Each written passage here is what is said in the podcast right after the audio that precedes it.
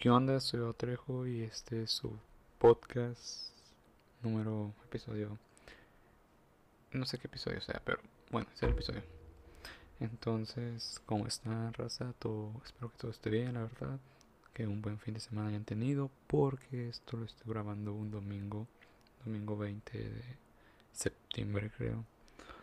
De hecho, hay una situación rara porque yo recuerdo haber, o sea, recuerdo el septiembre porque yo juego un juego que se llama Yu-Gi-Oh! Es uno de mis favoritos. Es de mi infancia. Y lo juego en el celular. Y cuando empezó septiembre, dieron una copa, un torneo. Y ahorita llegó la fecha y es como, no manches, faltan 10 días para que acabe el torneo. Lo cual se me hace muy, muy rápido del pasar del tiempo. Cuando tienes una, una tipo, un criterio en el cual tomas el tiempo, dices, verga, qué tan efímero es el tiempo. Y si es cierto, ¿eh? Hoy me levanté tarde, la verdad, y ya son las 8. Y sentí que no hice nada, lo cual estuvo mal. Porque tengo esa costumbre de que si no hago algo me siento inútil. Y siento que la verdad mi existencia fue una mierda. Y bueno, estaba... Hace días quería hablar de esto, pero no tengo chance. Y de hecho ahorita se supone que debería estar haciendo tarea. Pero me gusta más trabajar con presión. Así que terminando esto lo subo y me empiezo a hacer la tarea. Y bueno, vi un, un cortometraje, bueno, un documental del dilema de las redes sociales que está en Netflix. Que tienen que verlo, la verdad. Es un buen documental, muy, muy bueno. Porque hasta hay una representación de vida. Una representación como de... ¿Cómo se llama la película donde están las emociones? Inside Out, creo que así es en inglés. Pero bueno, y me gusta mucho porque juntaron a tanta gente que trabajó en algoritmos, ¿saben? La que, gente que trabajó en Microsoft, Google, YouTube, Gmail, Twitter. Me gustó mucho eso porque en realidad no fue como de que gente sin conocimiento previo, fue gente que en realidad estuvo en el lugar y estuvo implicado en el en la creación de cosas que usamos hoy en día. Y me gustó mucho una frase que dijo uno de ellos, que el, que el algoritmo no está creado para ayudar a la gente en realidad. Sí hay herramientas que te ayudan a mejorar tu vida o tu organización, pero en realidad el, algoritmo está enfocado en hacerte un adicto, en tanto de cómo está colocado la barra de bandeja en correo electrónico, cómo está situado las notificaciones en Facebook o en Instagram, incluso en Twitter, como de hecho en Twitter es el más obvio porque el algoritmo te pone cosas de gente que ni siquiera sigues pero que pueden que te gusten. Y es algo tan triste porque en realidad están jugando con nosotros, somos parte de un sinfín de datos que para ellos son insignificantes, pero para el algoritmo somos solamente un rompecabezas que tiene que armar y así darnos lo mejor de lo mejor. También YouTube es un algoritmo muy muy bueno porque yo vi un, yo vi un episodio de gente que es terraplan, terraplan, esa cosa de que piensa que la gente es muy que, la, que el planeta es plano. Y sin duda, y sin pasar eso, vi el episodio, lo quité y le di a actualizar en los vídeos que salían como recomendaciones. Y me salieron tres seguidos del por qué la Tierra es plana o teorías conspirativas, ¿saben? De que el veneno está en el agua y todo eso. Y es algo tan, pero tan escalofriante ya que te das cuenta que ellos te conocen mejor que tú mismo y manipulan tus decisiones. Es como de que te vamos a mostrar esta información que sé que pensaste o que quizás quisiste buscar o que le diste like a algo relacionado y con esto vamos a hacer que pierdas el tiempo. Y mientras más pierdas el tiempo más anunciantes verdad más anunciantes vas a ver. Y eso nos da impresiones. La impresión es cuántas veces se vio algo. Y gracias a eso podemos pues llenarnos de dinero. Si hay herramientas muy buenas que hay que saber aprovechar esto es un mal y un, mal necesario. Saber que somos esclavos de las redes sociales está bien. Pero saber que podemos ser menos esclavos está mejor. ¿Y cómo está esto en, en tu iPhone o en tu celular de Android? Puedes programarte el tiempo el cual quieres pasar en la pantalla y tienes también tienes tu promedio, ¿eh? promedio diario o semanal. Y es algo muy bueno cuando ves que está bajando la verdad en la cuarentena el mío subió bastante. Ahorita creo que está bajando un poco, no he checado, se supone que hoy se actualiza y entonces es algo que yo quiero mejorar. También hay aplicaciones que te pueden ayudar. Eso sí, la, la tecnología no es para satanizar. Es más bien una herramienta que hay que saber aprovechar. Pero, si tú no las vas a aprovechar, vas a quedar en un vacío adictivo. Vas a terminar como en un anexo. Entonces, en este documental me gustó mucho cómo presentaban todo, o sea, cómo hacían una tipo simulación. Si no has visto, velo, aunque te lo cuente, tienes que verlo por tu cuenta. Hay una simulación de una familia que está una niña de como unos 11 años, 12, un chavo de 17 y una chava de 22. Y vas a ver que son generaciones muy diferentes. La chava no podía de, no, se, no se podía desapegar de su celular Inclusive si hacían un acuerdo como de que celulares en la mesa, en la, en la cena, no. Ella no pudo, se enojó, incluso rompió donde estaban guardados, porque los guardaron en un tipo topper, pero un topper especial para gente que tiene problemas con eso del azúcar, de que pones como que galletas ahí, tiene un límite y ya se abre solo así. Bueno, yo rompió esa cosa y entonces al romper eso se va, se escapa a su cuarto con el celular. Y te das cuenta que es como de que esa adicción creciente en los infantes, en la gente que es mucho menor a nosotros, es algo tan normal ver un chavo de 11 años con un celular que hace TikToks, que lo cual es malo porque sabemos que hay redes sociales que son peligrosas. Facebook ahorita con sus filtros de seguridad y de ¿cómo se llama? y de una sana comunidad de para la familia, una estupidez la verdad, pero creo que también es necesario porque en Facebook hay muchas cosas feas. Y está bien, a veces está bien. Pero TikTok no tiene esa, ese filtro, ¿sabes? En TikTok puedes encontrar cosas muy, muy macabras o cosas que son de muy mala interpretación o para gente que tiene sus problemas, ya saben, como pedófilos y pueden ver a chavas de 11 años, 10 años haciendo cosas que le corresponderían, ni siquiera le corresponderían a una chava de 17, sino más bien que se vería más normal o más aceptable a una chava de 17 años. Y eso es algo triste, ¿saben? Porque vivimos en una sociedad que la gente de 10 se compara con la de 17 y dice, güey, yo quiero eso.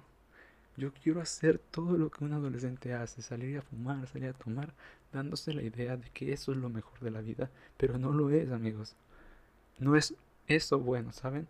Muchos adolescentes lo hacen porque tienen problemas en casa, porque solamente quieren sentirse vivos, o solamente quieren olvidarse de la realidad que es estar en una universidad o estar en una prepa, tener que pensar en su futuro. Ustedes infantes tienen sus preocupaciones también, pero no son preocupaciones que puedan justificarse con ese tipo de acciones. Más bien, los infantes lo hacen porque al momento de verlo, de verlo tan normal, dicen entonces es, está bien, está bien si lo hago, está bien si yo acostumbro a hacer TikToks de esa manera, el twerk. El twerk nunca me ha gustado, la verdad, nunca me ha parecido bien, pero entiendo que es un tipo de baile, lo cual respeto porque hay muchos tipos de baile pero siento que una chava, una infante, no lo puede hacer. Y me caga que hay videos que es como que una chava lo empieza a hacer de unos 8 años y la gente en vez de decirle, hey, bájale, le empiezan a animar. O incluso hay bailes entre chavillos de 8 años o 7 en reuniones que empiezan a bailar eso y se me hace una estupidez, ¿saben? Se me hace una falta para ellos, no una falta de respeto, sino una falta de su etapa para ellos y, una falta de responsabilidad de los padres. No satanizo a todos en general, pero sí la mayoría de los padres, como están viviendo en una época donde mientras más trabajan, más dinero juntas, y al momento de, juntar dinero y trabajar de más, no puedes poner la atención necesaria hacia un niño. Y es algo comprensible. Esto se veía más en Estados Unidos de que una persona contrataba una niñera para poder cuidar a sus hijos también tiene que ver algo de que cómo contratas a alguien que no conoces, obviamente la gente de confianza. Pero aquí en México no se puede, apenas puedes, mucha gente apenas puede solventar una familia con todo el trabajo que tiene, que sea trabajo normal y trabajo extra. Que la verdad el trabajo extra se me hace muy, muy feo. Y de hecho quiero meter algo que había leído, que era de que si tú, en Alemania creo, si tú te tienes que, que dar horas extras para terminar un trabajo, significa que no supiste organizar tu tiempo o significa que estuviste mucho tiempo haciendo otra cosa que no tenía que ser hecha en ese, en ese entonces y perdiste tiempo. Y entonces el que está mal eres tú. No estuvo mal el trabajo. El trabajo tiene una planeación. Hay mucha gente, estaba viendo esto en organización de maquiladoras, y hay gente que toma el tiempo que tarda alguien en hacer un proceso. Y si esa persona tarda de más, se le echa para afuera. Porque aquí tenemos que estar bien calculados sobre el proceso. De hecho, hay mucha gente que va a diferir con esto. Pero es a lo que voy, de que si hay mucha gente que tiene que entrar horas extras porque no pudo terminar su trabajo en su horario normal, es porque esa persona no estuvo haciendo su trabajo de manera eficiente. Puede ser muchas razones, tuvo que ir al baño, sentía mal, tuvo que tener una salida personal. Pero en ese entonces, si tú perdiste el tiempo, tienes que llegar y hacer el doble de esfuerzo para poder salir a tu hora. No a la hora que, que después, como de que tienes un horario de 8, de 8 a 8. No es para que salgas a las 10, ¿sabes? Porque 10, duermes a las 11 y media. 11 y media, que son 12 más 6 horas, 6 horas y media. Eso aparte va a hacer que tu trabajo sea menos eficiente, un mal humor. Y no sé, es algo que yo estoy viendo aparte. Y es algo que estoy pensando mucho ya que no he podido dormir mucho, la verdad. Y no es porque no quiera, es porque no puedo. Y es algo que me está preocupando. Porque intento dormir, intento dormir desde las 11 y termino durmiendo a las 3. Y es algo que yo quiero cambiar. No quiero empastillarme, pero si es necesario lo haré. Y bueno, creo que me desvío un poco del tema. Ah, sí, no he visto la película de Cuties, lo cual no quiero hacer todavía. Dicen que es una película que tienes que verla en un momento solo porque si alguien entra y te ve viendo eso vas a, a tener una, a tener una mala impresión de ti. Y si es cierto, vi unos trailers y vi unas, unos videos de caja de películas, una, una muy, un, buen, un muy buen youtuber que hace buenas reseñas y se enfoca más en lo lógico y en lo racional que en el fanatismo. Y por eso me gusta mucho verlo, a diferencia de Mr. X, ese güey le pagan de hecho por hacer películas y reseñas de Marvel. Bueno, y sí, en lo que enseñó, poco que enseñó de los trailers y de las escenas, me sentí incómodo. Incómodo porque sí tiene algo de, razón la gente que dice, ay, es que quiso, quiso mostrar un poco de sátira hacia la hipersexualización de los niños, pero ¿cómo? Hipersexualizándolos, se me hace muy mal tu concepto de erradicar algo. Y bueno, así que no creo verla. Sí quiero verla por el hecho de tener mi propia opinión, pero no me gustaría verla al hecho de que no sé a qué me atemo. A, qué me atrevo, no, atemo, sí, algo así. Así que es otra preocupante. Y sobre el. De, hecho, el tema era el documental. Esperen, quería eructar. No, no pude. Espera, espera, ahí va. No, tampoco pude. Así sobre el documental del dilema de las redes sociales, búsquelo en Netflix, es muy muy bueno y juntaron a estas personas que estuvieron involucradas en Gmail, Facebook, Google, Twitter, Instagram. Y me llamó mucho la atención porque sí está el algoritmo que empieza a conocerte a ti. ¿Saben? De que si tú eres una persona que busca mucha, mucho maquillaje, lo único que te, que te saldrá en relacionados es sobre maquillaje. Y sí, ahorita con la nueva actualización de YouTube tú buscas algo y a, veces te salía la sala de comentarios otros videos que nada que ver. Ahorita te sale la palabra relacionado. ¿Por qué? Porque YouTube ya sabe que si tú buscaste eso, vas a buscar algo más sobre eso.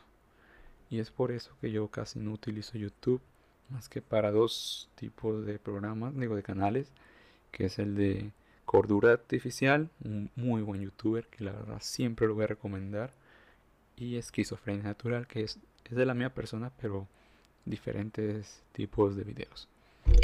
Un tercero sería más bien pues algo de Yu-Gi-Oh, pero eso, de, eso, es después. Y pues por eso es algo que me está como que carcomiendo. Cómo somos partes, cómo solamente somos números ante, ante, ante el algoritmo. supercomputadoras que conocen más de nosotros que nosotros mismos, ¿saben? Yo, ellos prevén lo que queremos ver. Ellos prevén a qué le vamos a dar like. E incluso saben cuánto tiempo estamos viendo algo. Y es algo triste porque si tú te quedas viendo una foto de mascotas, de hecho el algoritmo va a empezar a mostrar más mascotas, pero dentro de esas mascotas va a haber publicidad. ¿Y por qué? Porque todo esto tiene un fin monetario, llenarse los bolsillos. Y está bien, como dicen, si haces algo bien, no lo hagas gratis. Es algo real porque el mundo es movido a través de dinero. Es algo real, aunque el dinero en realidad es una construcción social, ya que solamente es un tipo de papel que alguien me dijo va a valer esto y esto está bien. No soy comunista, pero sí es como de que si ese pedazo de papel llegase a decaer a cero, ¿cómo compraríamos las cosas? Muchos dicen que con plata oro. Los que son conspiranoicos dirían que ese es el plan. Y pues si ese es el plan, compren oro y plata, la verdad no sé. Entonces, eso es algo muy, muy terrible sobre esto. Y pues nada, la verdad quise desahogarme en este episodio. No es como que tenga un tema en sí. Sí dije que tengo un tema en sí, pero en realidad fue más bien como un desahogamiento sobre ciertas situaciones. Y pues bueno, creo que estoy feliz de haberlo hecho. Y espero haberme explicado bien o espero haber dejado algo de, de provecho para la gente.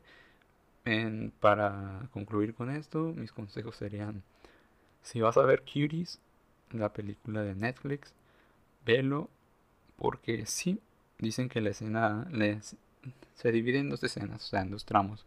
El primer tramo es muy muy bien hecho por el hecho de que trata de una chava afroamericana con una religión que tiene que, pues sí, las religiones te conservan bastante y uno al ver en un, y uno al ver una sociedad tan abierta y tú en tu molde de conservatismo sí hace que la gente se sienta apartada y bueno, cuando sales de ese molde te sientes en libertad y no importa las cosas horribles que puedas ver o hacer, vas a sentir que es libertad. Y es como el mito de la caverna, ¿saben?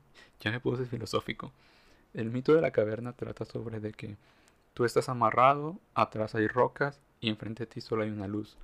Y los que están atrás de ti empiezan a, a ponerte figuras sobre cualquier cosa, leones, elefantes y todo eso, pero cosas horribles. Y tú solamente vas a ver las sombras de frente. Entonces, todo eso que tú estás viendo solamente va a ser como una tipo proyección de lo que tú crees que es la vida. Pero entonces todo cambia cuando uno de esos esclavos se logra escapar y sin que se dé cuenta salen de la cueva, de la cueva y ve cómo es el paisaje verdoso y con muchos árboles y muy iluminado. Y entonces dice, güey, qué pedo, me engañaron. Entonces regresa a escondidas y le dice a sus compañeros de, güey, hay más de lo que nos están enseñando. Por favor, ven conmigo hacia arriba. Y pues la gente como solamente está acostumbrada a aceptar la realidad que se les presentó, lo avientan de loco, de que este es un traidor, es un traidor, es un hereje, hay que matarlo. Y lo matan. ¿Pero por qué? Porque fue el único que se dio cuenta de lo que había más allá. Y no estoy diciendo a los conspiranoicos que tienen la razón. No, ustedes se pasan de lanza con sus teorías. La verdad hay teorías que sí están muy locas. Hay teorías que son muy, muy bien fundamentadas. Pero carecen mucho de la lógica y del condicionamiento humano. Pero es eso, siempre critiquen y vean más allá de lo que se les, se les presenta. Y nunca dejen que alguien imponga una verdad. Hay verdades que sí son impuestas, como la verdad de que el fuego quema, porque es algo real. Si tú pones tu mano en un fuego, te quemas. Pero si alguien llega diciendo, oye, está mal hacer esto porque eso afecta al tercero. Pero en realidad no está mal porque tu, tu acción es hacia un segundo. Pero la acción al segundo no afecta al que afecta al tercero. Lo podemos ver en trabajos laborales es otro tema que voy a traer. Pero bueno, ya dice que esto durará más de lo normal. Así que me voy a despedir. Y bueno, este es el episodio número. Número que todavía no recuerdo, pero lo subiré después. Así que muchas gracias por escuchar. Espero que te haya gustado. Y espero que escuches el siguiente episodio, ya que he estado viendo los números y vamos muy bien. Y quiero agradecerles a todos de estos de las reproducciones. me piden que ya pueda monetizar, pero la verdad no sé hacer eso. Y la verdad no lo hago por el dinero. Tal vez después, si lo hago por el dinero, ya saben, el capitalismo, el capitalismo manda. Pero bueno, eso es todo. Hasta la próxima y cuídense todos. Soy, soy, soy Eduardo Trejo y eso es todo por este episodio.